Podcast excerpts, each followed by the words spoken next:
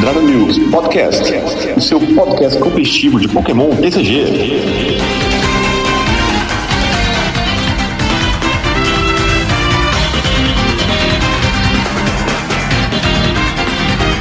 Bom dia, boa tarde, boa noite. E se você tá ouvindo a gente de madrugada, boa sorte. Estamos aqui com mais uma edição do Dragon News Podcast. E se você tá estranhando a ausência do Catoplay, hoje ele teve um problema com o computador, então ele não pôde gravar. Por isso que eu estou de host. Então vamos lá. Eu sou João Alcim e remakes, remakes everywhere. Fala galera, eu sou o GH e tô sentindo cheiro de control hoje. Estamos hoje aqui para completar o trio na nossa nossa bancada, um jogador aqui do Mato Grosso do Sul, Rafael Dantas. Fala aí, galera. Meu nome é Rafael Dantas e é isso aí. Calor tá de matar. Parece o Rio de Janeiro, minha cidade natal. Não, pô, o cara é do Mato Grosso do Sul já, já se atualizou.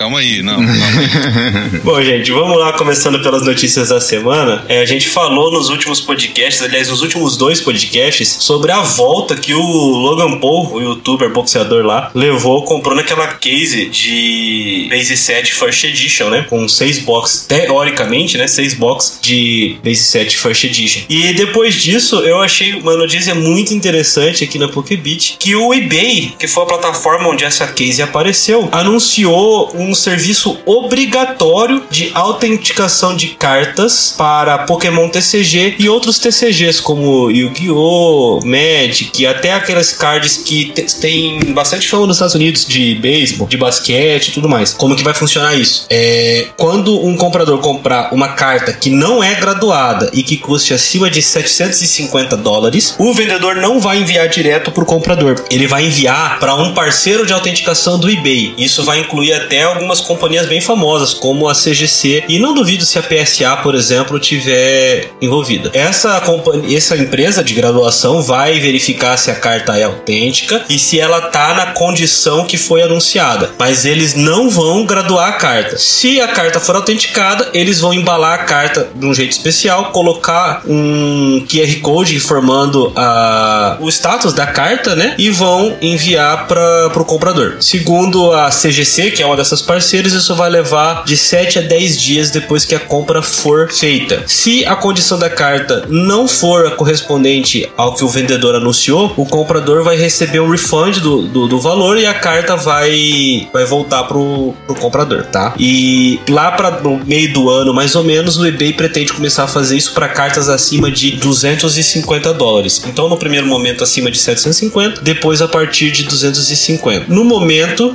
é, por um período limitado limitado de tempo, o eBay vai custear isso. Então, não vai aumentar custo para o vendedor, não vai aumentar custo para o comprador. Só que ele já diz que isso é, por um tempo limitado, tá? E aí, o que, que, vocês acham disso? Vocês acham que o, o problema do, do, Logan Paul aí gastando 3,5 milhões de dólares numa case que tinha sido anunciada no eBay levantou os red flags para eles e eles resolveram agir? É, eu ia falar isso agora, tipo, todo esse caso aí do Logan Paul e tal, é, fizeram ela mudar um pouco essa política, né? E eu também, no finalzinho, eu tava com dúvida, pô, será quem que vai pagar isso? Aí você falou, eBay. Ah, é ok. Aí a galera fica mais tranquilo, mas depois de um tempo eles vão ter que pagar aí eles vão ter que achar lugares bons de você fazer esse serviço de uma forma barata, né? Porque, por exemplo, aquelas, aqueles controles de qualidade da PSA e etc. é muito caro. E aí esses produtos devem aumentar de preço significativamente. O que, que, você acha, Dantas? É, pois é, eu acho que esse é o nome, é o nome do eBay, né? É o, tá sendo anunciada na é, tudo bem que é, é, não é ele só um intermediário, mas é o nome dele, a plataforma dele. É então, desculpa te interromper, é isso que eu imagino também, né? Porque ninguém vai falar que, ah, o cara comprou uma carta do fulaninho. Falou, não, o cara comprou uma carta falsa no eBay, né? Exatamente. É, aí às vezes se o cara, se o cara é enganado, aí ele vai atrás do eBay, o eBay fala, ó, oh, não é responsabilidade nossa, aí pega a mão pra ele.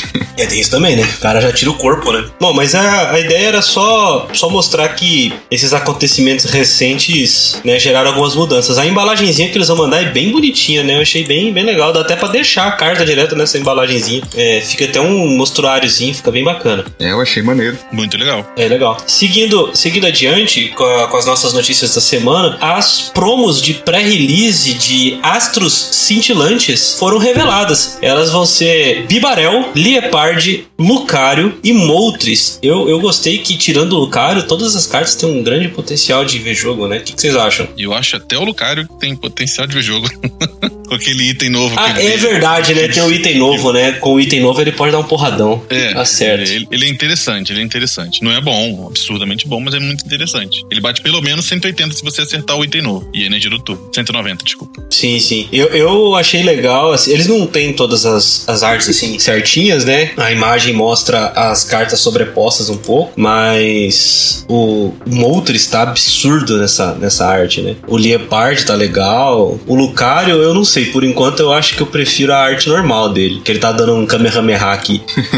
Esse é o Aura Sphere, né, do jogo. Uhum. Acho que é. Eu não joguei esse jogo aí, então eu não sei. Eu Vou ser Meu, cancelado nos comentários, mas eu não joguei esse jogo. Aura Sphere. É o, meu, é o nome do golpe? É. Deve é o nome do ser. golpe. É, Acho que eu acho que é. Sphere. Ah, olha esse É um ataque lutador especial, que é uma raridade. É, é, tem um A ou R no, na versão em inglês aqui. É, o, o, o Liepard, e que eu imagino que vai haver bastante jogo. Ele e o Bibarel, né, cara? Porque o, Sim, pô, sim. o Bibarel é forte demais. Você comprar carta até de 5 na mão, absurdo, né? É, tipo, a gente gostava muito do Octillery quando tinha. A- Até no, no episódio passado eu nem lembrava do Octillery, aí você me lembrou do Octillery. Sushi realmente- Master, pô. É, realmente, pô, ele é o Octillery. E era muito bom, cara, você poder ter a opção de ter o Octillery ou Oranguru naquela época, né? O Oranguru comprava até três, só que aqui, hoje a gente não tem um Oranguru desse, a gente tem o outro, né? Que troca uma carta pelo topo. Ah, faz um pouquinho da função de comprar carta. E é legal ter essa opção diferente do, do Tintino barra Lipard. Você tem que ficar descartando carta. Esse aqui é diferente. Você descarta as cartas da mão pra poder comprar mais cartas. E acelera um pouco o jogo. Acho que vai ter muito deck agro usando o Bibarel. Ah, sim. Ainda mais com o Ultra Ball, cara. Tendo Ultra Ball, você tá maluco. Zerando a mão rápido, né? Os baralhos que têm esse potencial de zerar a mão rápido vão poder aproveitar muito o Bibarel. Quick Ball, Ultra Ball, você junta as duas, você tá doido. O que você ia falar, Datas? Não, exatamente isso. Quick,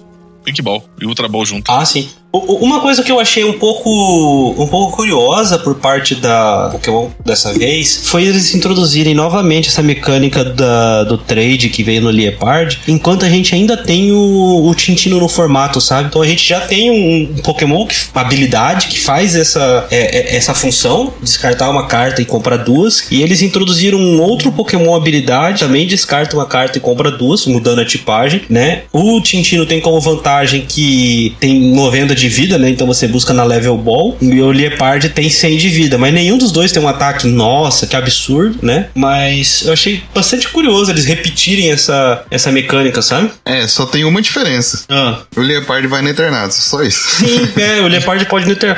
Mas, sendo sincero, é, com os ápidos de Galar V, com os ursos por aí, é, com o estádio lá que vai sair, Colapsade, estádio colapsado, uma coisa assim. É, olha, Eternatus continuar jogando é, e com o Path the Peak, né? É, é muita força de vontade, na moral. A gente falou isso do Picaron há muito tempo. É, não, tem isso, né? Mas sei lá. Eu tava olhando aqui os decks antes de começar e, cara, eu teve um segundo lugar de Ternatos aqui. Num torneio recente, né? Torneio grande. Ah lá. É, acho que foi o Todd até que pegou esse segundo lugar aí, se não me engano. Eu só não lembro onde tá, mas eu vi aqui. Aqui, ó, Pois é. 106 jogadores, o Guard Gauntlet, não é? Ah, não. Ele ficou em sexto nesse. É, volta e meia o Eternatus aparece, cara. Quando você menos espera, ele está lá. Pois é, tem isso. Ainda mais que é Dark, né? Dark batendo no mil. Achei aqui. 60 pessoas. É 59 players, na verdade. Suicune em primeiro, Eternatus em segundo. Nossa. Ah, tá, achei. É Excalibur Cheshire. Perdeu pra Suicune, né? Não tinha como também, né? É. Vai fazer o Suicune. quê? Suicune dava dando um porradão, ele tendo que encher o banco pra bater. É difícil. Mas bom, é, vocês têm mais algum comentário sobre as promos de pré-release? Ou podemos seguir adiante? Eu, eu achei. No, no início eu achei que essas três. as- a- a- o Lucario era ruim, mas depois que eu vi que ele. Que vai sair o item, mais habilidade, energia do Então, é, quando lançou, eu tinha lido errado a habilidade. Até no, no podcast passado foi isso que a gente acabou comentando. Que pra mim ser- era igual a habilidade do, do Charizard, né? De Hurry and Resolve. Aí eu pensei, ah, pô, você dá a habilidade, coloca dois contadores, puxa dois pra ele, coloca um na mão, três. Pô, já tá batendo massa pro estágio 1, né? Aí, aí o GH até falou, não, é uma energia só. Eu falei, É pô, eu li errado. Eu já não acho legal. Aí a gente terminou a gravação tudo, acho que no dia seguinte seguinte ou no outro saiu o leak dessa, desse item novo, que a gente vai falar dele mais adiante. Eu já falei, opa, agora muda um pouquinho, né? Porque dependendo, você pode manipular o topo ali com oranguru, copos da substituição e, e fazer ele dar um porradão, né? Sim, sim. O, o, até a gente acabou não falando muito, mas o Moltres, eu quero a opinião de vocês desse Moltres aí, que vai virar promo de pré-release. Vocês acham que tem potencial? Porque eu gostei da carta. Eu ia falar dele agora, cara. Tipo, eu achei uma carta boa. Com o estádio você consegue energizar ele tranquilo, já dando dano, né? É o estádio que dá dano, né? O estádio dá dano, é. dano. é. Então, assim, você tem um atacante de um prize que dá 90 de dano, que é, tipo, bem relevante. A maioria dos VMAX tem 330, 320, esses 90, você baixa a vida do cara pra 240, é, 230 de HP. E aí fica no range de vários ataques, né? Por exemplo, o Charizard mesmo, acho que ele fica no range. Qual que é o ataque do Charizard básico? Deixa eu olhar aqui de novo. É, o ataque normal dá 100, 230 com, quando ele já tem contador de dano. É, olha lá, 230 já tá.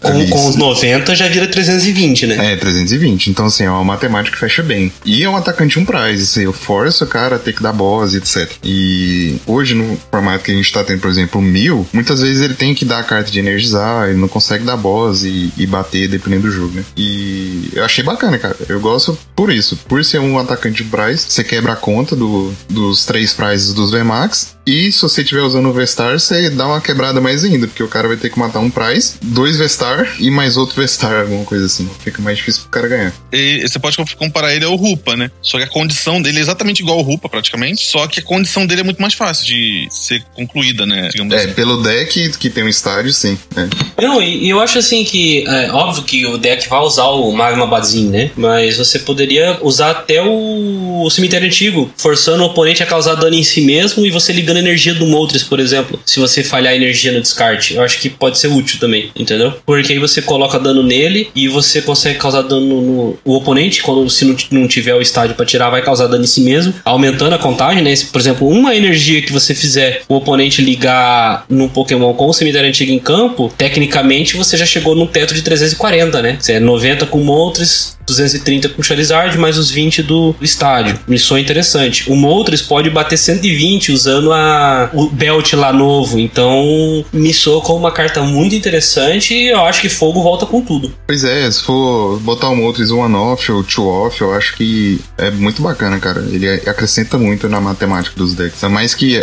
a gente tá tendo mais VMAX de 320 HP do que 330, então muitas vezes nem precisa do Belt. Bom, é, uma coisa que a gente sempre vê por aí e que acontece muito é o pessoal pesando booster, né? Já, já teve em grupo aí, já vi gente reclamando, já vi gente que comprando booster que era alegadamente leve. Isso sempre foi um problema, né? Especialmente aqui no Brasil. Agora, com a coleção Astros Cintilantes, a Pokémon Company revelou uma coisa que a gente não tava, não tava sabendo antes, que cada, né, nos Estados Unidos, cada pacote de booster vai vir com 10 cartas e uma energia básica ou um marcador V-Star. Óbvio esses marcadores V-Star também vão ser cartas, né? E como não, a gente não tem informação da arte nem nada, e parece que se você tirar o V-Star no booster, você automaticamente vai receber o, o marcador V-Star dentro do mesmo pacote, né? Aí no caso você tirou um V-Star, você não tem energia, mas recebe o, o marcador. Isso vai servir para o quê? Para fazer com que os pacotes também não sejam pesados pelos scanners, que estão muito famosos por aí, né? Limpando boosters e cartas por aí. O que, que vocês acham?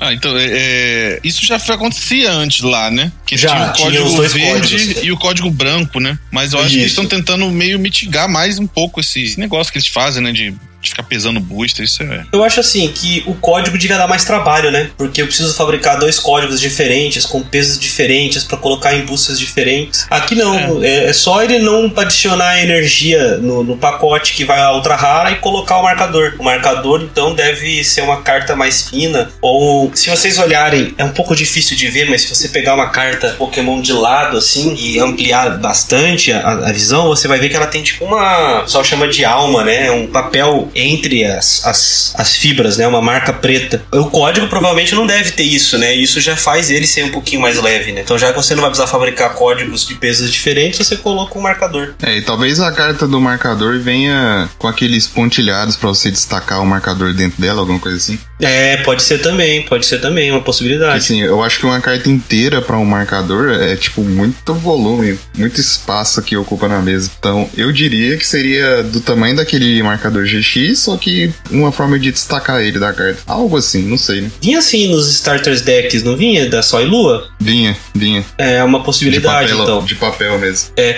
eu, eu usava o marcador GX, aquele da Elite, Elite Trainer Box, aquele de acrílico, sabe? Mas, mas mais de uma vez, jogando torneio, essas coisas, eu vi jogadores com é, um código escrito GX dentro de um sleeve usando aquilo de marcador. Um sleeve, obviamente, de cor diferente do que o cidadão tá usando no, no baralho, né? Mas eu vi várias vezes isso acontecer. O que a gente vai ter que fazer agora é esperar um pouquinho pra, pra gente ter essa, essa imagem, né? A coleção já tem lançamento previsto para 25 de fevereiro, né? Da, da data de gravação desse podcast falta pouco menos de um mês. É, aqui no Brasil, a Copag ainda não.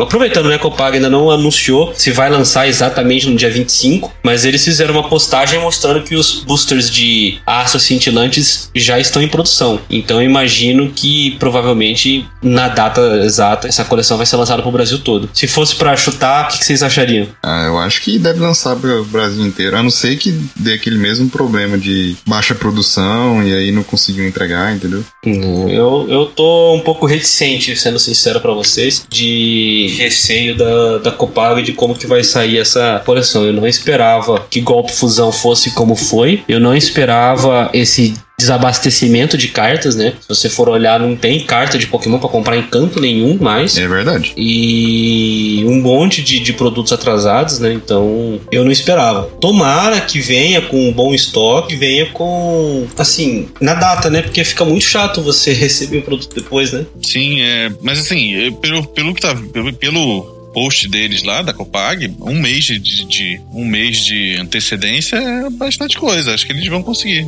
Tem que ter fé. Tem que ter- o negócio é fé, né? o negócio é ter fé.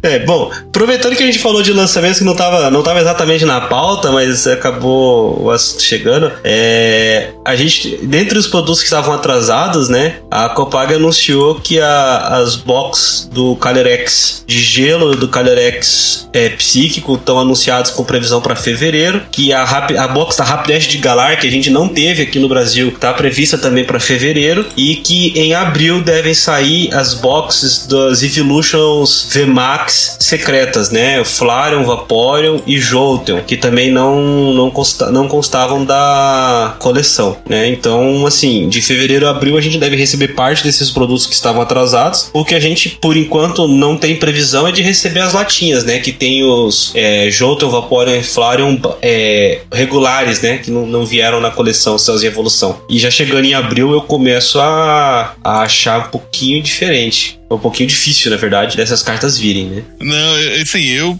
eu espero muito esses, essas latas, porque eu, eu coleciono, assim, os Evolutions específicos, né? Eu não coleciono todos, eu pego os, eu tenho todos os X, todos os GX, eu tenho aquela box, aqueles daquela box antiga que vinha com uma figure do, do Sylveon, e estão tudo no, no binder, só que esses Vive Max, eu tenho todos menos esses três. Eu tava esperando que fossem lançar aqui, mas vamos ver, né? É, tipo, as Evolution é um dos favoritos pra galera colecionar. Eu colecionaria tranquilo, e eu gosto muito do Sylveon, do Espion e Jolteon e Vaporeon, acho que são os meus quatro favoritos. Pô, pera aí, tem, tem sete? Oito. Você tem quatro? Oito? Você tem quatro favoritos? 50%? É, você o tanto que é legal os Evolution. Não, eles são todos legais, eles são todos legais. Dá pra tirar o Espion, acho que eu fico com Sylveon, Jolteon e Vaporeon. É, eu, eu, acho, eu acho bacana, mas colecionar Evolution é, é pedir pra, pra ter problemas com a agiota, né? Porque tá impossível.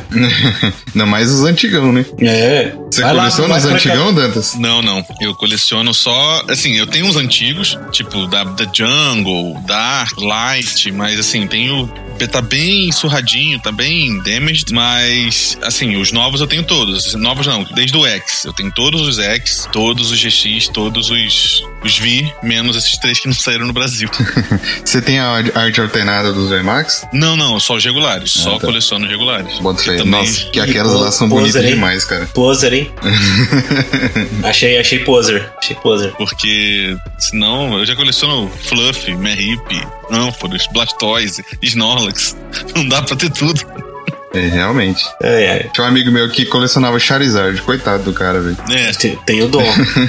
Depois de um tempo ele acabou vendendo a coleção inteira dele. Bom, aproveitando que a gente tá falando de lata e que essas aí não vieram pra gente, foram anunciadas pro Spring é Primavera, né? Primavera de 2022 no, no Hemisfério Norte. Latas do Espion V, do Sylveon V e do Umbreon V, lançadas no dia 8 de abril. é, peraí, só um, só um adendo.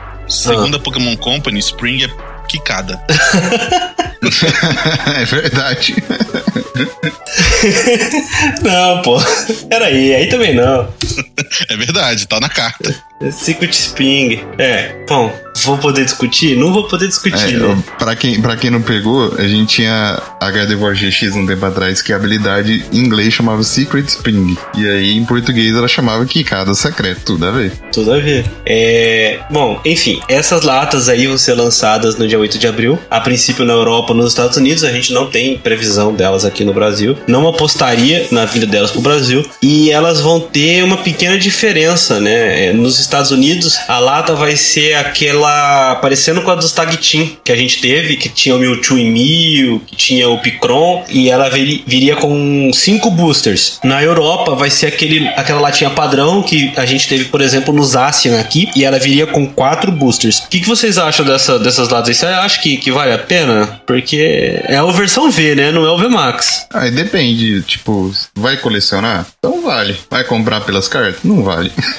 Então, mas e não é nem arte É. diferente, né? A mesma mesma arte da arte, coleção. Eu achei um pouquinho zoado. Qual que é o preço que costuma vir pro Brasil essas latas? Eu não lembro mais. Acho que tava a do Zacian, eu acho que foi 100 reais na lojinha da Copag. Entendi. E aí, então, se você É, for pra é pensar pesado. que o Ambron tá uns cinquentão, mais ou menos, 50, 70 reais no máximo, às vezes É. compensa, né? Porque você abriria a lata, você teria a lata, você teria a promo, que não é promo, você teria os boosterzinhos pra abrir, mas sei se é um produto que vai acabar vindo pra cá, não. É, meio pesado. Muita gente coleciona a embalagem também. É, tá aí um negócio que eu nunca vou entender, cara. Vi esse, eu vi esse tempo atrás nos colecionadores de booster aberto. O cara comprando booster base 7 aberto. Eu não sei, o cara tá. Transcendeu pra mim, eu não, não, não consigo. Sim, tem gente que compra, tipo, uma arte de cada booster da box, porque a box vem em várias artes diferentes, né? Gente É, coleciona quatro. uma arte de cada. É, então, assim. E essa embalagem é legal, tipo, pra você guardar coisas, etc. Não acho que vale 100 reais, mas a embalagem é legal. É, quando lançou a do Zacian aqui, eu comprei, né? Eu não tinha Zacian e tal. E aí eu comprei é, quatro latas do Zacian. Pô, pra guardar carta é uma mão na roda, né? Mas vale, né? Eu não sei se vale, não. Você acha que vale, Dantas? Não, eu já comprei já, mas 100 reais é muito dinheiro por uma lata, uma carta e quatro boosters. Ou cinco boosters. Coloca, coloca os boosters e a, e a carta numa caixinha de papelão e me manda que eu tô feliz, entendeu? Tira, É. tira 40% do preço aí e me manda assim que É. tá ótimo. Eu quase comprei a do EVV, tava bem difícil de achar o EVV, ele tava meio caro, mas eu acabei comprando em alguma loja. É aquele if todo Tava- torto? É, o único EVV, EVV que tem. Ah, não, não é o que eu tava pensando então. Não, não, não, aquele é EVGX. Ah, tá. Aquele que tem. Aquele lá. Que, que tá diferente. Com a arte meio estranha, ele É, o alternado do gordinho e tal. Esse eu tenho também, eu tenho os GX alternados. E, gente, andando um pouquinho mais adiante, para desespero dos colecionadores é, de Lucario, né? A gente tem dois amigos aqui do podcast, o Fonseca, o, o Rodrigo Strochone, que eu provavelmente pronunciei errado o nome. Eles colecionam Lucario e a gente teve a revelação, né, de que vai ter a carta do Lucario V-Star e do Darkrai V-Star, que no Japão eles vão sair em deck, né? A gente vai falar mais das cartas mais adiante, mas aqui no ocidente, pelo menos o Lucario ele vai sair numa Premium Collection. Aquela box teve, se não me engano, do, do Urshifu, foi a última que foi lançada, né? Tanto o Single Strike quanto a Rapid Strike. Então veio uma box com uma carta do Lucario V, que é Full Art, uma carta do Lucario V-Star, uma Oversize do Lucario V-Star. Nos Estados Unidos, né, vai ter um broche, né, aquele pin, e uma moeda metálica e um marcador V-Star de, de acrílico. Então, provavelmente essas, esses decks, né, que lançaram essas cartas lá no Japão não virão para cá como deck. Mais ou menos como foi o do Gengar VMAX, né, na, na última coleção, que ele saiu num deck premium lá no Japão e aqui ele entrou na coleção normalmente, né? O que, que vocês acham dessa mudança, assim, de você não inserir a carta na coleção, lançar, a princípio, né, lançar ele como, como box promo? Depende, tipo, se você for lançar igual eles estão lançando, o V e o V Max, numa arte alternada ou até um full art, alguma coisa assim, eu acho bacana. É, não é muito barato esses boxes enormes que vem a Jumbo e tal. Aqui no Brasil custa mais 100 reais, custam É uns 100 140 mais ou menos é, o preço 140, recomendado. 150. Mas assim, dependendo da carta, é um pool garantido, né? Igual a gente tinha do Rexard antigamente, tipo a dos Tag Team, que vinha os Tag Team garantidos. Numa arte alternada, era bacana de comprar, porque eles eram caros, né? Esse Lucario eu não sei, tipo, se a gente olhar preço individual e preço da box, eu não sei se vale a pena. Mas em geral, para colecionador vale muito a pena, porque vem o Lucario V, o V-Star, uns boosters, moeda, marcador, vem marcador, né? Tô vendo ali no cantinho. Vem, vem, marcador de acrílico. E a Jumbo vale a pena. E pra jogador, passa perto de vala- valer a pena também. Aí depende se a carta joga ou não. Se é uma carta que não joga, geralmente o povo não compra. Se é uma carta que joga, esse produto sai igual água. É, eu, eu acho que tem prós e, e contras nesse, nesse produto. É exatamente essa questão. Se ela for uma carta que joga muito, o produto vai acabar muito rápido e não vai ter pra todo, todo mundo. Se for uma carta que não joga e não é colecionável, é uma carta, um Pokémon assim, tipo Lucario, Darkrai, Charizard, e ela também ela vai encalhar. É. E, e, assim, fica nesse. Paradigma da carta jogar ou não. É, é o dilema Tostines, né? É, é fresquinho porque vende mais ou é, vende mais porque é fresquinho? É, eu, eu não sei. É- Essa, essa presença do Lucario V-Star já numa outra, numa Premium Collection, né? Já me faz imaginar que o Darkrai também deva vir, né? Apesar de só ter vazado até agora o Lucario, né? Mas Vamos, vamos ver mais pra frente, né? Em breve a gente deve ter mais informações sobre isso. Ah, até porque tem uma outra coleção que vai sair, porque eu não lembro se você se a gente comentou assim exatamente aqui no, no podcast. Acho que a gente chegou a falar só dos packs japoneses que continham essa carta. É, aliás, essas cartas, né? Porque o, o Morpeko V-Union foi anunciado lá no, no Japão, né? Inclusive é o único V-Union até agora que vai ter duas artes diferentes. Então a gente vai ter V-Union numa forma de coleção, que nem foi a do, do Pikachu. V-Union, né? Vai vir a, a boxinha com as quatro cartas, a Jumbo e um- uns booster packs. Isso na arte regular. Até agora a gente não tem informação do Morpeko V-Union naquela arte como a Marnie, que é a Character Super Hair. Por enquanto ele deve vir como só a regular. O que vocês acham? Eu, sendo sincero, não gostei do, do Morpeko V-Union, nem da mecânica, nem nada dessas cartas. Eu achei legal pra colecionar a princípio, porque é legal, você bota num binder de, de 2x2, ele fica bem legal, que nem o Pikachu ficou. Mas aí começou. Aí, aí lançou o Zacian, Greninja, Mewtwo, pô, muito legal. Aí veio o Morpico, É, então. deu uma desanimada. É, não é um Pokémon muito popular, né? É, pois é. E outro elétrico também. Isso aí eu não entendi. Eu achei que fosse sair um V1 de cada tipo, sabe? Pô, ia vir um de grama, um de fogo. Ah, mas não. Os caras repetiram elétrico, ainda deram duas artes pra esse bicho. É, pois é. Tipo, sei lá, é, os V1 foram um flop. Aliás, eu até esqueci de comentar, né? Anunciaram também as boxes dos V1 aqui no Brasil, daqueles que já tinham sido lançados. O Zacian, o Mewtwo e o Greninja. É, deve lançar por agora. Mas assim, flop total essa mecânica aí, né? Muito difícil de colocar, muito difícil de energizar, dá três prêmios. Uma loucura. Por mim, já, já podia até rotacionar esse treco. É, eles ficam bonitos no binder 2x2, né? e é isso. É, e há controvérsias aí. É. É, tipo, o único é. jeito dessa mecânica ter jogado era eles, eles lançarem algo tipo compressor de batalha junto. Era o único jeito de jogar. Mas eles lançaram, professora Bruna tá aí pra isso. Pô, Não dá, né? É, Não dá, né, cara? Não dá. São Podia ser um, um compressor nerfado em É, de duas cartas, entendeu? item pra dois. É, um Aí item pra sim. dois. Tem pra dois, beleza. Pô, Ou então, sei lá, um item só pra Pokémon, três Pokémon pra pilha. É ok, mas sem nada disso não tem como rodar essa mecânica, né? eu, eu acho que alguém, alguém teve a ideia. Ô, e se a gente juntasse quatro cartas pra fazer um Pokémon? E a ideia passou, entendeu? E quando eles lançaram, eu falei, rapaz, não lança nada pra dar suporte pra isso aí, porque vai dar ruim. Imagina mexer quatro cartas na mesa físico e jogar pra frente. Aí, o- aí o seu oponente vai lá e dá corda de fuga, só de sacanagem. Aí ele vai lá e dá boss, só de sacanagem. Pô, não dá. Não dá. Eu, eu, É, eu eu assisti os japoneses jogando com o V-Union. Você tá maluco, cara. Vendo uns trambolhos assim que ficava na mesa. Tem que botar um sleeve na Jumbo. E ó, coloquei, coloquei o bicho em campo. Aí você coloca a Jumbo, porque é mais fácil. É, Sem condições, sem condições. E bom, vamos falar de carta nova, né? A gente tá bem perto do lançamento já da Astros Cintilantes, mas se vocês devem lembrar, a gente falou lá atrás, em julho do, do ano passado, que tinha algumas trademarks que a Pokémon tinha registrado, que a gente imaginava que eram de coleções, e começaram a sair os primeiros spoilers da Battle Legion, que é uma dessas desses trademarks que a gente falou. Então, lá no, no Japão, é, Battle Legion é a Sword and Shield 9A, vai ser lançada no dia 25 de fevereiro, junto com as nossas Astros Cintilantes, e tem 67 cartas lá. Essa coleção vai trazer, inclusive, uma nova raridade de Pokémon, chamado Sparkling Pokémon. É, são Pokémon Shiny, que tem esse Sparkling no nome, né? Então, é, no caso, foram revelados dois, o Howlucha e o Greninja. Então, o nome da carta é Sparkling Greninja Sparkling Howlucha. Eles são Pokémon básico bem fortes. Eles têm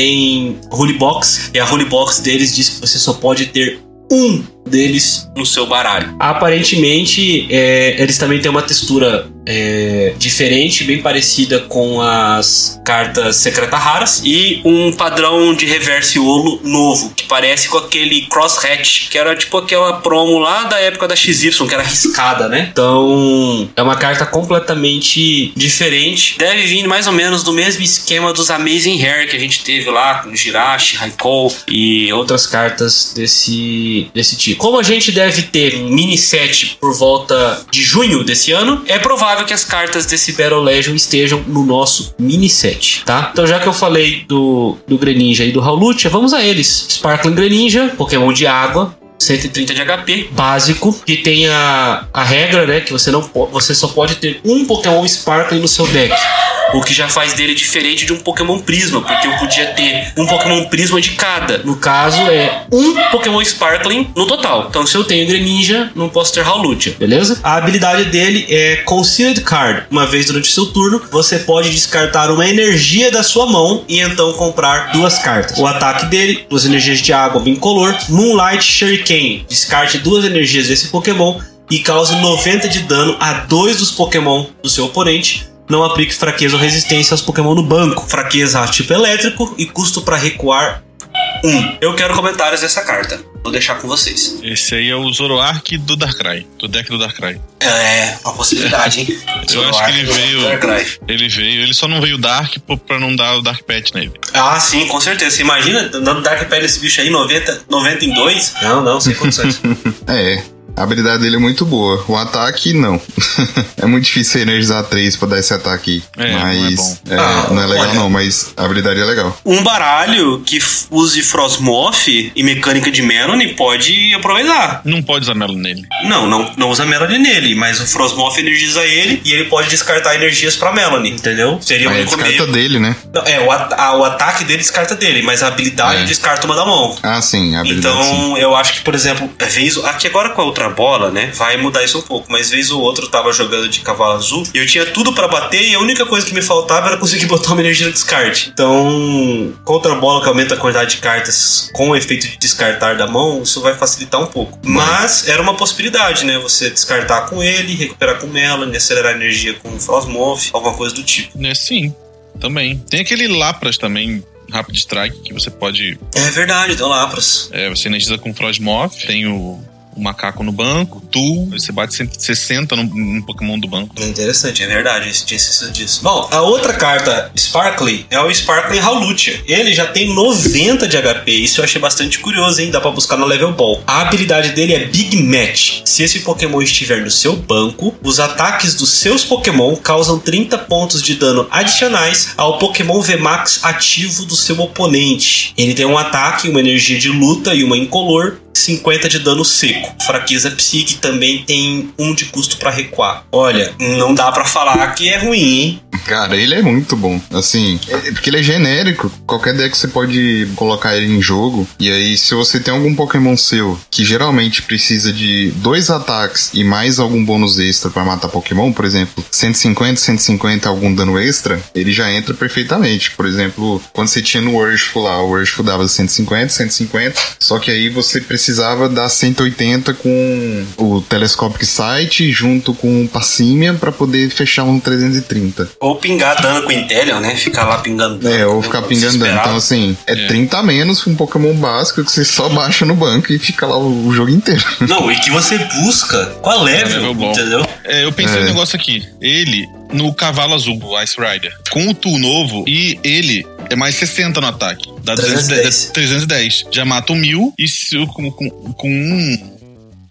Com um Intellion, Intellion. você já mata qualquer outro Pokémon do Sim, formato, né? e os Drizzle já busca fácil tudo. Você já vai usar Level Ball pro Drizzle. É, você já busca Tu também. Então, combina bem com o cavalo. E tem uma vantagem, né? Eu pensei em outras duas coisas aqui. É, a regra dele é muito parecida com os Prisma. Só que o Prisma, quando ele era descartado, nocauteado, ele ia pra zona perdida. Esse rapazinho aqui não. Ele vai pro descarte. Então, como ele tem 90 de vida, o carrinho de resgate recupera ele direto pra sua mão. A vara de pescar joga ele pro baralho. Você consegue buscar ele de novo com outra level ball. Então é uma carta que você consegue usar várias vezes durante a partida nos momentos necessários. É, se morrer, porque geralmente ele nem morrer vai. É, se morrer. É. Né? Porque, por exemplo, se o seu oponente vê que ele é o diferencial do, do- da tua partida e que se você tirar esses 30 adicionais, você já não consegue o One Hit KO, é, ele vai caçar esse bicho. Então, assim, é uma. Você tem possibilidade de colocar ele de novo em jogo, né? Mas sabendo Uhum. que ele também tem data de validade, né? É... Ah não, os VMAX ainda continuam depois da rotação, né? Continua. Continua, né? Então não. Então ele joga, já vai jogar bastante tempo. Um outro ponto que eu tava pensando aqui é que por eles terem essa regra do Pokémon Sparkling, as habilidades deles desligam com Path to the Peak, né? É Verdade. verdade. Porque o Path to the Peak é, é Pokémon com caixa de regra, ponto. Então é, eles ficam sem habilidades com nesses casos. Bem lembrado. Tomem, tomem cuidado. Bom, seguindo adiante aqui, também foi revelada é, a família do Chandelure. É, o Litwick, ele tem um ataquezinho, uma energia de fogo, descarta uma carta do topo do deck do seu oponente, tem 60 de HP. O Lampente, ele tá ali porque ninguém vai usar. O ataque dele é por uma energia de fogo, causa 20 de dano. E se você jogar uma moeda e tirar a cara, você tira uma energia do seu Pokémon defensor. Mas o Chandelure, que eu achei interessante, ele tem uma habilidade que chama Mountain Burner. Uma vez durante o seu turno, quando você joga este Pokémon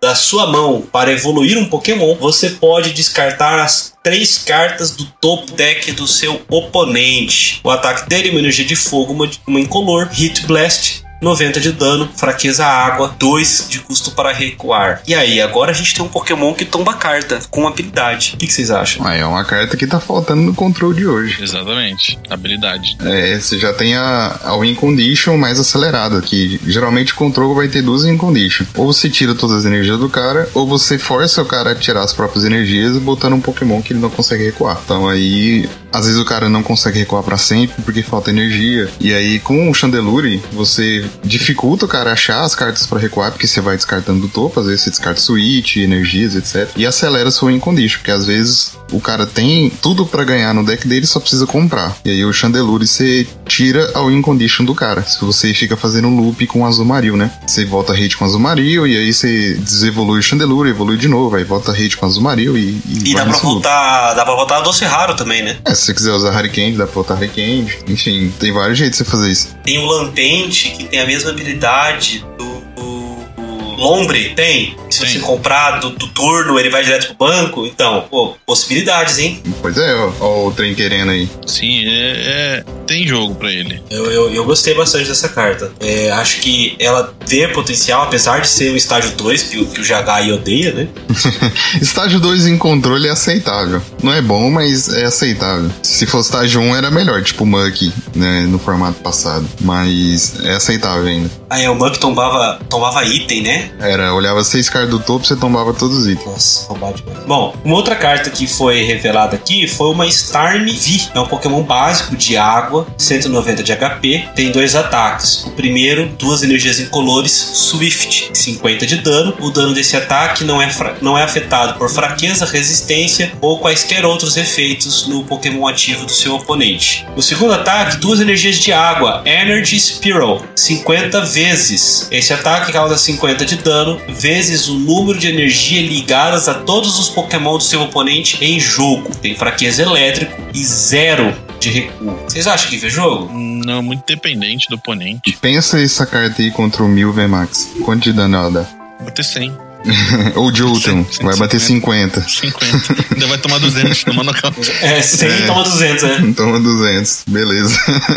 É, é, acho que só contra deck de fogo mesmo que você consegue dar um hit, saca? Pode ser tipo Antec, mas deck de água geralmente não precisa de tech. Qualquer Pokémon de água já mata os Pokémon de fogo. Tipo o Suicune, o cavalo de gelo, já mata o Pokémon de fogo, né? O Charizard. Então, sei lá, gostei muito não. Eu, eu acho que vai ser. Vai ver muito jogo isso aí na pasta, entendeu? Você vai levar pro torneio, tentar trocar por alguma coisa. no máximo, no máximo, no máximo. A é. outra outra rara que eles revelaram foi o Garchomp V. É um Pokémon dragão, né? Nessa nova leva de Pokémons dragão que a gente tem. Tem 200 de HP, é básico, e aí ele tem dois ataques também. O primeiro ataque por uma energia de água, uma energia lutadora uma energia incolor, Dragon Claw, 120 de dano. Seco, sem efeito. O segundo ataque é uma energia de água, duas energias de luta, uma energia incolor, Sonic Strike. Descarte três energias desse Pokémon e causa 220 de dano a um dos Pokémon do seu oponente. Não aplique fraqueza ou resistência para Pokémon no banco. E aí eu quero a opinião de vocês. Ah, ele não tem fraqueza, não tem resistência e não tem custo para recuar. Tem nada ali na parte de baixo, não precisava nem imprimir.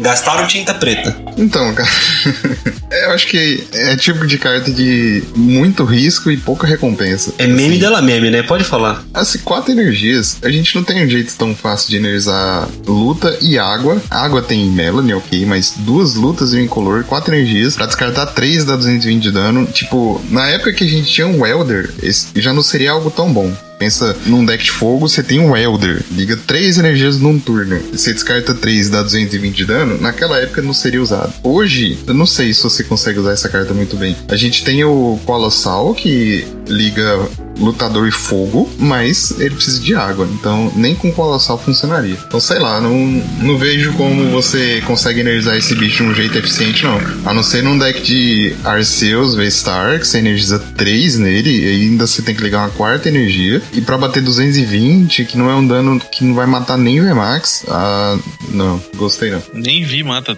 dependendo. É, dependendo, nem vi. O Vestar ele também não vai matar, então, tipo, caramba, é, é muito custo para pouca coisa. Falar para você que se esse bicho aceitasse quatro energias incolores, entendeu? Eu ia estar tá achando ruim ainda. Ó, liga qualquer, quaisquer quatro energias, só tem que ter quatro. Tanto faz.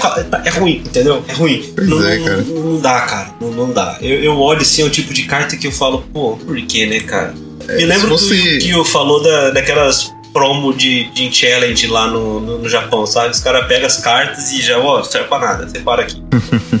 Não, acho que se fosse algo tipo, sei lá, é, três energias, uma água, uma luta, uma incolor, descarta duas energias para dar um dano tipo 200, eu acharia assim, não tão bom ainda. É, é melhor do que tá agora, é melhor, mas bom. quatro energias é complicado, cara. É difícil ter um deck que energiza quatro, muito Bem difícil. difícil. Aliás, agora que eu falei da, dessa questão que o Kyo falou da Jin Challenge, vocês viram os problemas que os japoneses estão passando para montar deck de mil? E não é comprar o Mil VMAX. Qual o problema? O, o cramorizador que veio pra gente no set da coleção e custa, sei lá, 10 centavos, 15 centavos, que troço. No Japão, ele era uma promo dessas que você ia jogar um torneio e se você tivesse um X número de vitórias, você ganhava uma carta. E era um cramorizador. Então, tipo, é extremamente difícil de achar lá. Diz que tava custando 60 dólares cada um. Ah, eu vi, era quatro cramorizadores igual um Switch. Isso, eu vi uma notícia dessa e eu falei, cara cara, custa tipo, sei lá, 15 centavos a carta aqui. É uma loucura. Mas bom, a gente tava falando mais cedo aqui no podcast, na gravação, sobre o Lucario V-Star, né? O, o Lucario V-Star e o Darkrai V-Star, eles vão ser lançados em decks lá no, no Japão. E os decks já, já foram revelados e tem coisas interessantes que a gente pode tratar aqui no, no podcast. Vamos, vamos focar nas cartas que são reprints, né? Ou nas novidades. É, Lucario V é Pokémon lutador, 210 de HP, base. Tem um ataque por duas energias incolores, Crush Punch 50 de dano, descarte uma energia especial do Pokémon ativo do seu oponente. O segundo ataque, uma energia de luta e duas incolores, Cyclone Kick, 120 de dano seco. Fraqueza psíquica, duas energias de custo para recuar. Lucario V-Star, Pokémon do tipo lutador, HP de 270, evolui do Lucario V, tem um ataque que é uma energia de luta, duas incolores, Firing Knuckle, 120 de dano. Se o Pokémon ativo do seu oponente é um Pokémon V, esse ataque causa 120 de dano adicional. Então, 240. E o V-Star Power dele também é um ataque. Uma energia de luta, uma energia incolor, Aura Star. 70 de dano, vezes o número de energias ligadas a todos os Pokémon do seu oponente. E aí você só pode usar esse ataque uma vez durante o game. Tem fraqueza psíquico, não tem resistência e tem 2 de custo para recuar. Eu gostei. E vocês? Então, é... o básico é ok. Ele tem um ataque que descarta energia especial, só que duas incolores. Eu não vejo um jeito que você poder fazer isso, sei lá, turno 1 em segundo. Mas o Vestar eu gostei, é uma luta dos incolores, mas eu não sei como que a gente pode energizar esses incolores em deck de luta. Vocês têm alguma sugestão? Bom, para energizar o Lucario, tem uma outra carta que também foi revelada junto no deck dele, que é o Gutsy Pickaxe, que é um treinador, é um item, e ela diz o seguinte: revele a carta do topo do seu deck. Se for uma energia do tipo lutador, ligue-a a um dos seus Pokémon no banco. Qualquer outra carta, revele-a e coloque em sua mão. Hoje em dia a gente tem várias maneiras de manipular o topo do baralho. Você consegue colocar uma energia ali e acelerar no Lucario com o Gutsy Pickaxe. Se você for parar pra pensar, até mesmo o ataque dele, que causa esses 240 de dano, mesmo que você acelere com Gutsy Kex e use a, a, energia turbo, você ainda vai causar respeitáveis 220 de dano energizando o bicho de uma vez só, sabe? Pois é, cara. Achei decente. Tipo, o item, ele não é inútil se você não tiver energia no topo, porque você compra carta, né? Então, gostei bastante. E aí sim eu gosto do Lucario, o V-Star, porque, cara, 240 né, não é pouca coisa não. Você fazer 240 turno 2, você tá matando V básico e você tá dando um dano relevante no VMAX, sendo um V-Star, né, que dá dois price. Então, achei bem bacana. Agora, o ataque V-Star dele eu não gostei não. 70 vezes o número de energia, hum, não tem, não tem muito Pokémon que usa tanta energia. Se tiver três energias, você dá quase o mesmo dano que o primeiro ataque, só que precisando de uma energia a menos. Se o cara tiver duas energias ou uma, aí é ruimzão. Você dá muito pouco dano. Mas assim, ainda é um ataque que você consegue usar tranquilo tranquilo. Não tem tanto problema, não. O que, que você acha, Dantas, desse, desse V-Star Power aí? cara o V-Star Ah, o V-Star Power, como, como o GH falou, é no, no, meta atual ruim. O único Pokémon, assim, que de, de, uns tempos pra cá que tem muita energia é o, é o Shadow Rider, que nem joga mais tanto assim, e, e ele bate no Lucario vezes dois. Então, não acho bom o V-Star Power. E o ataque, assim, é bom, só que eu acho que o Victini faz melhor, mais rápido. É, o Victini tem mais vida, né? É, dá mais prêmio, mas eu acho o Victini mais útil do que ele. Tem o ataque de cima que tem de energiza. Sim, acho o Victini mais legal. É, eu gostei da a carta como um atacante, né, usando ataque normal, eu achei bem, bem da hora, assim, sendo sincero para você. O V-Star Power eu achei meio zoado, sabe? Parece que eles não. meio preguiçoso também, né? Não faz muito tempo que eu tenho a Star MV que faz, tipo, a mesma coisa por duas de água, não é V-Star Power nem nada, então, sei lá, achei bem mais ou menos o V-Star Power do Lucario. O ataque principal é bom, mas o V-Star Power Star Power é bem, bem mais ou menos. É, eu achei também. Bom, e o outro deck é ele, né? Para mim, acho que dessas cartas que foram reveladas é o melhor combinho de cartas que vai ter, que é o Darkrai V e V-Star. Darkrai V, Pokémon básico, é, do tipo sombrio, 210 de HP, é, tem dois ataques. O primeiro, uma energia é, sombria e uma incolor, Dark Wind, 50 de dano, seco. Segundo ataque, duas energias sombrias, uma incolor, Dark Hole, 130 de dano. O Pokémon ativo do seu oponente agora está dormindo. Ele tem fraqueza grama e 2 e dois de custo para recuar. O V-Star dele tem 270 de HP e tem um ataque, duas energias incolores, Dark Pulse, 30 de dano, mais 30 de dano para cada energia do tipo sombrio ligada aos seus Pokémon. E o V-Star Power dele é uma habilidade. Durante o seu turno, você pode procurar em sua pilha de descartes por duas cartas de item e colocá-las em sua mão. Fraqueza a grama e também dois de custo para recuar. E aí? Eu quero opiniões dessa carta aí. Eu tô meio hypado. É surreal esse Darkrai. É assim, ah, pra, pra acrescentar, né, já que a gente falou da Guts e Pickaxe que vai funcionar com o Lucario V-Star, junto com esse Darkrai V-Star, foi revelado o retorno do Dark Patch, que é uma carta já histórica, né? Você, lá da Dark como é que é o nome? É Exploradores da Escuridão aqui no Brasil, né? Que você liga uma energia básica do tipo Dark a um pouco da sua pilha de descartes a um dos seus Pokémon no banco. Então você pode ter dar 4 Dark Patch, usar o V-Star Power do Darkrai V-Star, recuperar dois deles e usar de novo. Então na prática você vai acabar jogando com 6 Dark Patch. Eu achei um combo muito forte, gente. É, tem do Greninja pra descartar, o Lipard se você quiser. Tem o Greninja, tem o Darkrai, é, sabe? Tem esse Roopa que vai sair também. O Roopa tem 120 de HP e o ataque que importa dele é o primeiro, uma energia Dark. Procure em seu baralho por uma energia Dark e ligue a um dos seus Pokémon. Então ele acelera uma energia, É, pois é. mais ou menos como o Yveltal fazia antigamente. É que o Yveltal dava dano, né? Dava 30, É, mas dava ele, 30, ele não dá. isso. Então você tem inúmeros aceleradores de energia Dark para jogar com ele. Se quiser tentar uma estratégia mais ousada ainda, você ainda tem o Hydreigon que faz Deluge de energia Dark. Então, cara, Tem o Weezing também, né? tem o Weezing, é verdade, tem o Weezing que, que dobra o número de energia Dark ligada nele. Então, é, em outros Pokémon também que chamam Weezing. Tem o outro Easy que tira a habilidade do oponente.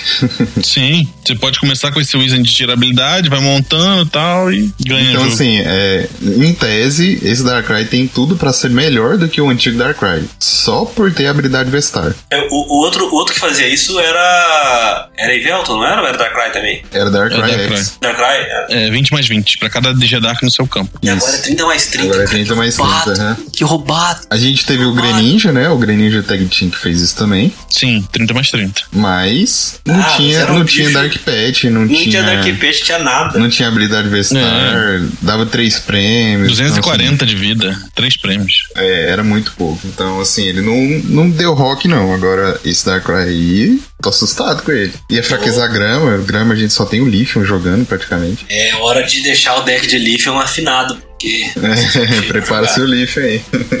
Não, tá, tá montado, rapaz. Nem, nem, nem desmonta esse bicho mais. Mas mesmo assim, ainda é uma partida meio chata, por- porque ele dá dois prêmios, né? Sim, E ele, ele te batendo, ele compra três.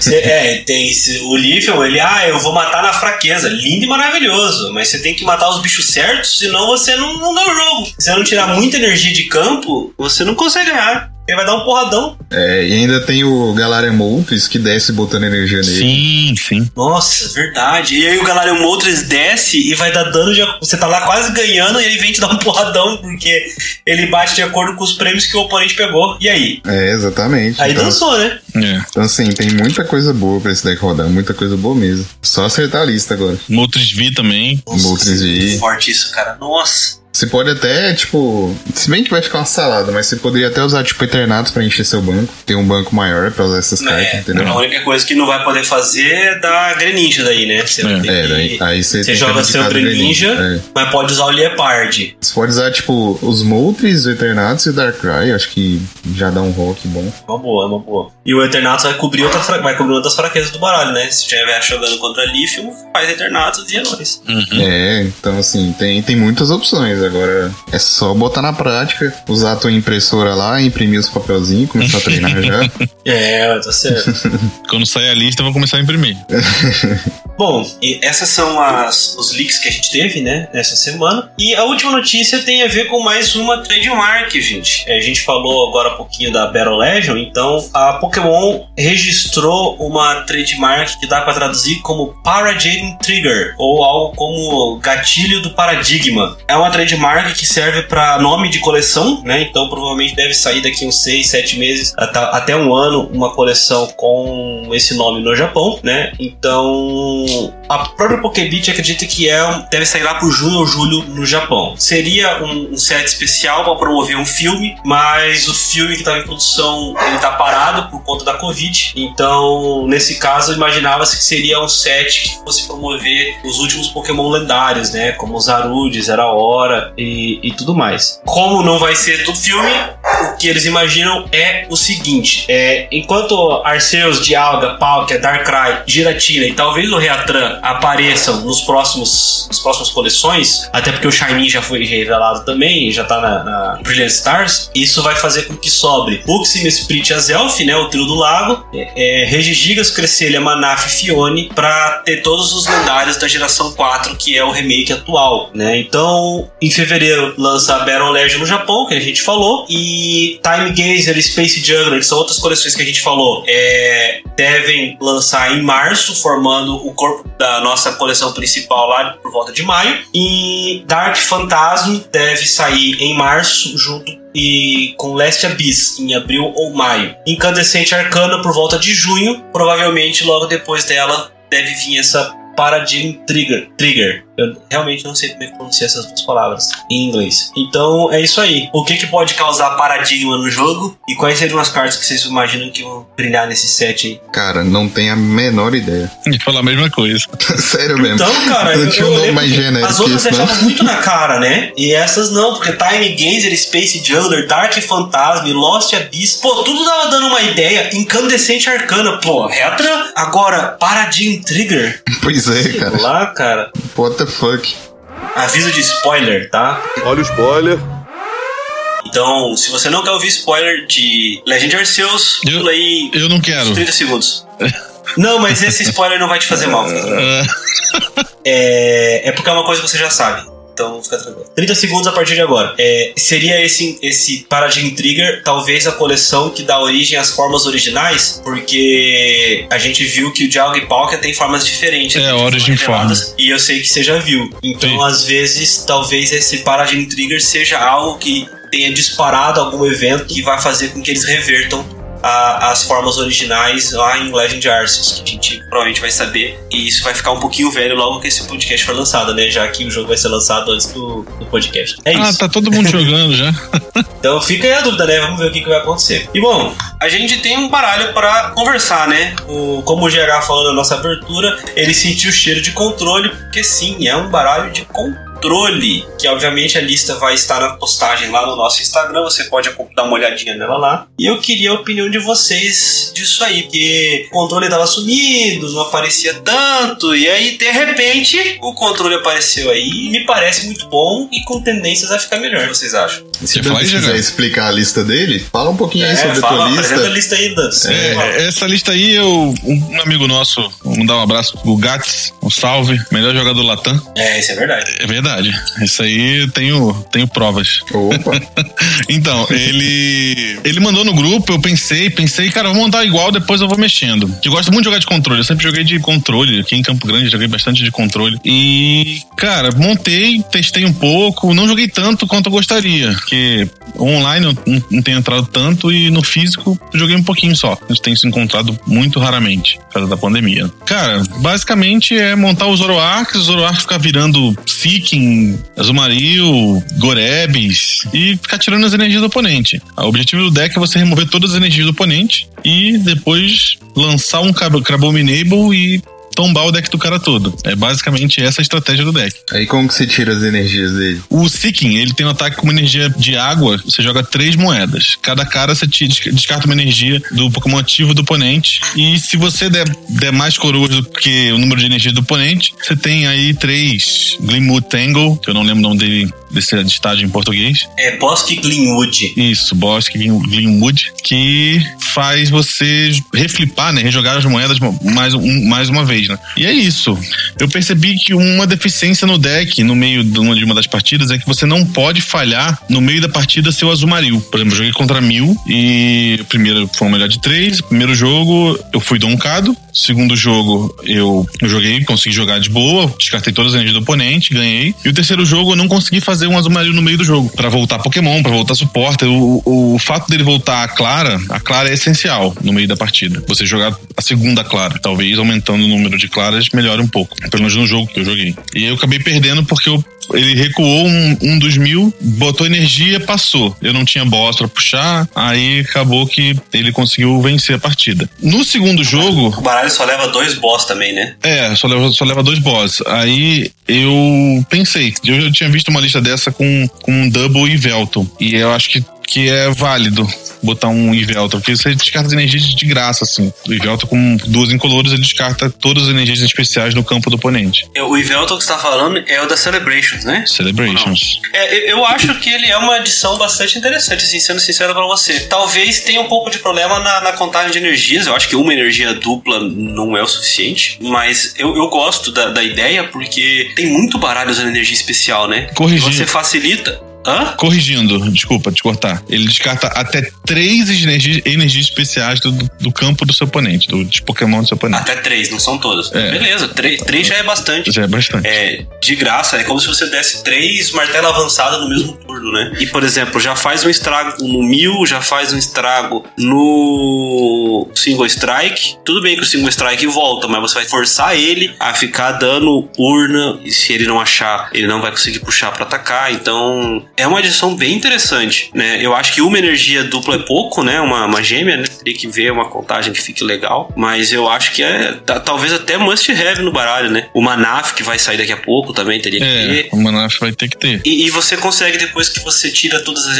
Não todas necessariamente, né? Mas depois que você já consegue controlar o jogo ali, reduzindo a quantidade de energias do oponente, você vai usar esse Crabominable pra milar o deck dele, né? Isso, isso. Ele é o, o finalizador. Eu joguei também com contra é, prédio. Duraludon. Duraludon VMAX com o Zacian. E o Zacian, e assim, aí acaba sendo uma partida muito fácil. Ele não tem energizador, ele não tem acelerador de energia. Acaba sendo muito fácil. Você monta o Seeking e acabou. Simplesmente. É, nessa, nessa build nova do Duraludon, né? Não usa é, Metal Saucer, é, nem nada, né? Você depende de energia da mão, aí realmente fica meio complicado, né? Talvez se montasse um, usasse ali na base da espada intrépida e, e batendo turno sim, turno não, conseguisse alguma coisa, mas ainda assim é. É, mas aí. É difícil, né? Duas caras na, na, na no Glimmer Tangle, já no, no ataque do Rose Seeking, você consegue travar o cara. E é muito fácil fazer Seeking com o Zoroark. Qualquer estágio 1, você descarta o Zoroark, vem pra mesa, muito fácil. É, isso até mostra por que o baralho tá usando dois Goldin e três Seeking, né? Porque você pode reciclar ele no, no Zoroark, né? Sim, sim. Você não vai fazer exclusivamente evoluindo. O, o Gorebias é o que aumenta tira habilidade de Rapid Strike? Isso, pra você é parar os Intelion. Não achou interessante colocar o, o outro, o Rantail, que aumenta o custo do Single Strike? Ah, não é ruim, não é ruim, mas eu ainda não testei tanto pra ver. Eu sei que eu, eu, pelo que eu testei, o Ivelto é bem interessante. É o que eu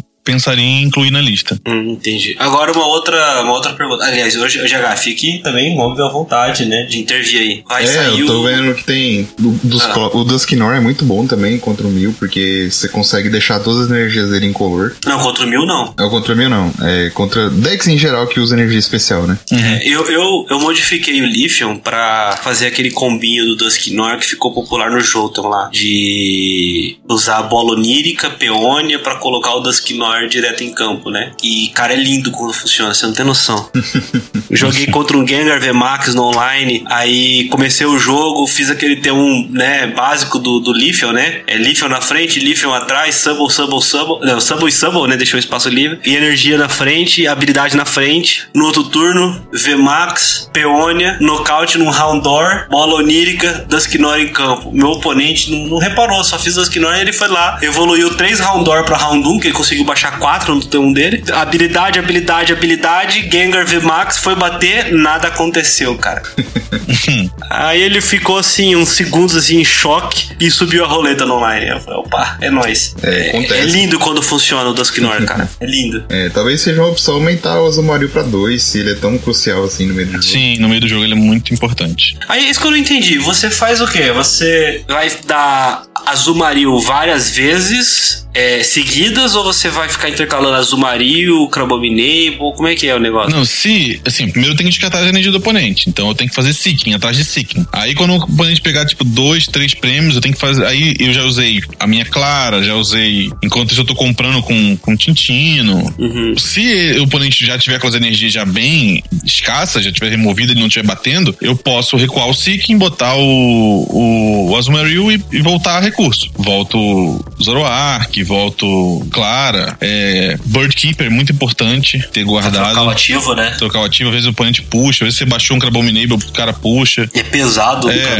o Snorlax. Você tem que sempre ter o, o Bird Keeper na mão. Ou pelo menos dentro do deck pra poder você não tomar um deck out, né? Agora, a minha pergunta é, é outra. Eu tô vendo aqui que a única carta que você tem que. As únicas cartas que você tem, na verdade, que recuperam recurso é a Marnie e a Clara, né? A Clara ela volta pra mão? Pra mão. Dois, Pra mão, dois então é só Pokémons, a dois Marnie. Então, assim, também, você também precisa tomar cuidado com, com o decaute. É, tem o Bruno também. Né? Porque, é, o Bruno embaralha, né? Mas ele também compra bastante, bastante, né? Se você tomou nocaute, né? Então, sei lá. É, não, assim, o Bruno é quando você já tá controlando o cara, aí você dá um Bruno pra jogar tudo pro deck. Ah, tá. Então você usa o Bruno pra, pra voltar também. Entendi. Não é só pra, pra draw no, no early game, então. Não, não, é, é, é o mais importante, mas não é só isso. Não, entendi, faz sentido. Cara, eu, eu achei muito, muito interessante a lista, sabe? Eu, eu bati o olho e falei, ó, isso aí tem, tem um baita de um potencial. A gente, a gente. Quando teve a rotação, né? O controle dá uma, uma sumida, né? Dá uma baixada e depois ele vem com tudo, né? Dá umas coleções pra frente, ele começa a, a crescer, né? E é um controle diferente do que a gente viu nos últimos tempos, né? Que era muito focado em milar, milar, milar e, e esse não, né? Você vai controlar muito mais as energias no começo do jogo. Não vai ficar spamando Belelba no adversário, né? Sim, eu gostava desse deck. Inclusive, eu usava isso aí. né? Eu achei muito interessante. Até eu acho que quem vai gostar desse, desse, desse baralho aí é o nosso ouvinte. O, até mandar um salve pra ele, o Augusto Groverman, o Yami, o Yami 99. Que ele sempre questiona o, sobre baralhos de controle, né? E foi ele que cantou a bola primeiro. Ele mandou uma mensagem pra gente. Falou assim: Ah, vai sair o Azumarill, vai sair o Zoroark. Vocês acham que vai rolar controle? Eu até falei na época: Ó, eu acho que ainda falta coisa. E tá aí, né? Mordendo a língua porque tá jogando, né? Com É, certeza bem vou perder legal. pra isso aí no online. É, mas as últimas cartas de controle que saiu dá um gás também, né? É, As dá, novas que dá estão um gás. saindo dá um gás bom nesse daqui. Dá, dá. E vai sair mais coisa, né? Então, a gente falou no podcast passado do Float, Zé, que recupera dois itens, né? Que é interessante. É o Ivelton, que o, o Dantas falou aí, que é bastante interessante pra adicionar no baralho. Então, eu acho que a gente vai ter builds curiosas desse baralho, de como ele vai funcionar pra, pra enfrentar por aí, né? Então. Não, e tem aquele suporte que recicla até quatro cartas, né? Ah, é. tipo. Rosianes Backup, cara, aquilo é Esse muito, é muito forte. bom. Que Que aí, absurdo. aí você vai poder ter carta. uma double no deck só. Você vai botar double, vo- voltar double pro deck? É, você dá Azumarill, recupera Rosianes Backup, busca Double de novo. Mano, que bizarro. Esse deck só vai ficar mais forte, cara. Vai. Aí eu tenho uma pergunta? Eu tenho uma pergunta. Eu vi, tem 4 4 Tintino, né, ali. Uhum. Que pode ser Tintino Leopard, né? Tanto faz nessa, É. nessa lista aí. É, mas. Tintino, e o Biparel? Tintino é melhor que que, tem? da da Level Ball. Pegar na level bom, né? Mas e o Biparel? Você acha que encaixa aí ou, ou Tintino é mais, negócio mesmo? Inicialmente eu achei que ia trocar quatro Tintino por quatro Barel, mas não. Eu acho que muitas vezes você vai ter pouca carta no- na mão, mas vai ter hora que você vai ter muita carta na mão. No começo, assim, o Bibarel vai ser mais importante, porque Uhum. você consegue comprar mais cartas, você vai gastar mais cartas, mas do meio pro final, você vai acumular muita carta na mão. E aí ele o- acaba ficando inútil, né? Você perde o valor do Bibarel. É, você perde o valor do Bibarel. E outra, uma coisa importante do Tintino que muita gente não lembra. É o descarte dele é importante, porque É. você vai filtrando o deck, entendeu? E você vai descartando o estágio 1 pra poder virar com o Zoroark. É, tipo, você descarta as bolas, incenso que você não precisa mais, você vai descartando coisas, seu deck vai ficar só as cartas boas. E mesmo que você tenha que descartar alguma carta que você pode precisar futuramente, você pode focar em descartar uma que o Azumarill vai recuperar depois, né? Ou Sim. um float, Zé, quando você adicionar. Então, o baralho consegue, fazer uma, uma referência ao formato passado, consegue gerenciar recursos muito bem. Sim. Eu vi isso aí. É, joguei, joguei muito com isso aí aqui em Campo Grande, inclusive. É, não tenho tanta saudade disso, não. Bom, gente, eu acho que é isso, né? Vocês têm mais algum comentário sobre, sobre essa lista de control aí? É sobre a lista, não. Bom, então, alguma coisa, GH? Não, isso mesmo, já falo muita coisa do, sobre o deck. Agora, só pensar nas versões futuras com as novas cartas. Ah, sim. Vai ficar, vai ficar mais forte e a gente tem que aprender a lidar, né? Esse eu até vou deixar aí um, uma cornetinha. É, Galera, controle faz parte do jogo, entendeu? Saem cartas que funcionam para controle porque faz parte do jogo. Não dá para todo mundo jogar de agro, né? Por isso que tem deck agro, deck mid, deck mid range, é, deck de spread, deck de controle é um tipo. Então, a gente tem que aprender a jogar contra e ok, entendeu? Não adianta é, achar que não, o, o, jogo ficaria melhor sem deck de controle, tá? N não, não fica. O deck de não controle fica. é o que sempre mais so é o que mais sofre quando a rotação. Sim, é o que mais sofre, mas tem que aprender a jogar contra. Tem que saber jogar contra porque é um baralho possível que sempre vai existir. É, eu acho que é até o controle que equilibra o meta, entendeu? Se não houvesse controle, só ia ter deck estupidamente agressivo. E deck estupidamente agressivo ou, ou destrói o controle de uma vez ou apanha muito forte para ele. Então você equilibra um pouquinho o, o o, o meta. Sim, sim.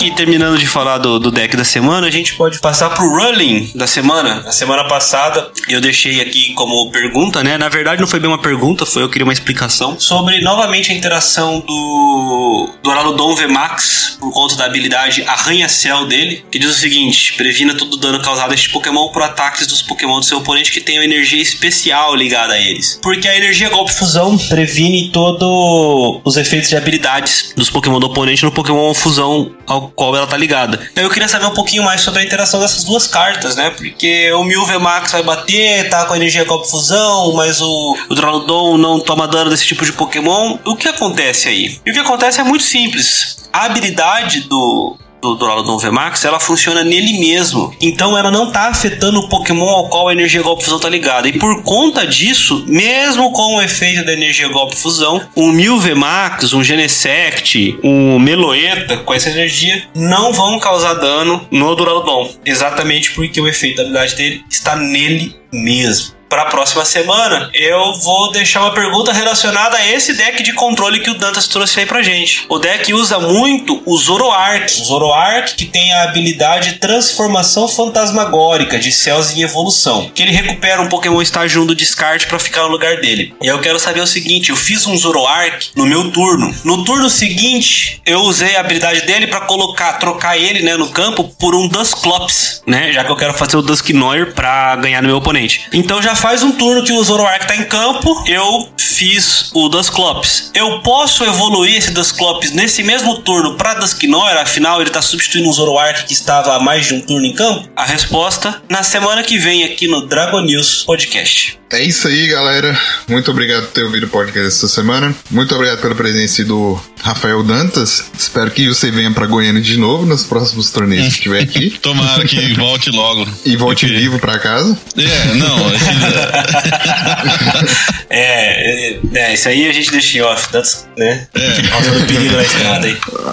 Não, mas agora tá tudo bem. É, ainda bem, né? E me sigam lá nas redes sociais, quem tiver. É, lá no Facebook, Gabriel Monteiro, no Twitter, GH_PTCG. E é isso. Até semana que vem. É isso aí, Dantas. Pode fazer seu jabá, deixar suas redes sociais aí. É, eu não, não tenho muita. A minha rede social não é muito voltada pro, pro, TCG, faz tempo que eu não jogo nem online. Mas se alguém quiser me adicionar aí, pra me seguir lá, é Rafa Cid, R-A-P-H-A-S-I-D. Vai estar tá na descrição deste episódio. Beleza. E é isso. Eu queria que a Pokémon Company desse mais notícias. Faço meu apelo aqui sobre o Mundial que eu tenho, eu tenho um invite e queria saber se eu vou para Londres ou não no final, no final do ano que vem, desse ano. Mas eh, pelo visto, eu Bom, acho que não. apelo, né? É. Ficou apelo. Bom, é isso aí. Eu sou o João Alcim. Você pode me encontrar lá no Instagram ou no Twitter em arroba João Alcim. Você pode também seguir o Dragon News em Dragon News Underline Pod. Se você quiser mandar um e-mail com uma crítica, uma sugestão, uma ideia, você manda para dragonews.podcast arroba gmail gmail.com, porque na semana passada eu falei Hotmail e tá errado, gente. Esse e-mail não existe. Manda pra Gmail, por favor, tá? dragonews.podcast.gmail.com. É isso aí. Até semana que vem. Falou. Falou, obrigado pelo convite, galera. Volte sempre. Valeu. Falou!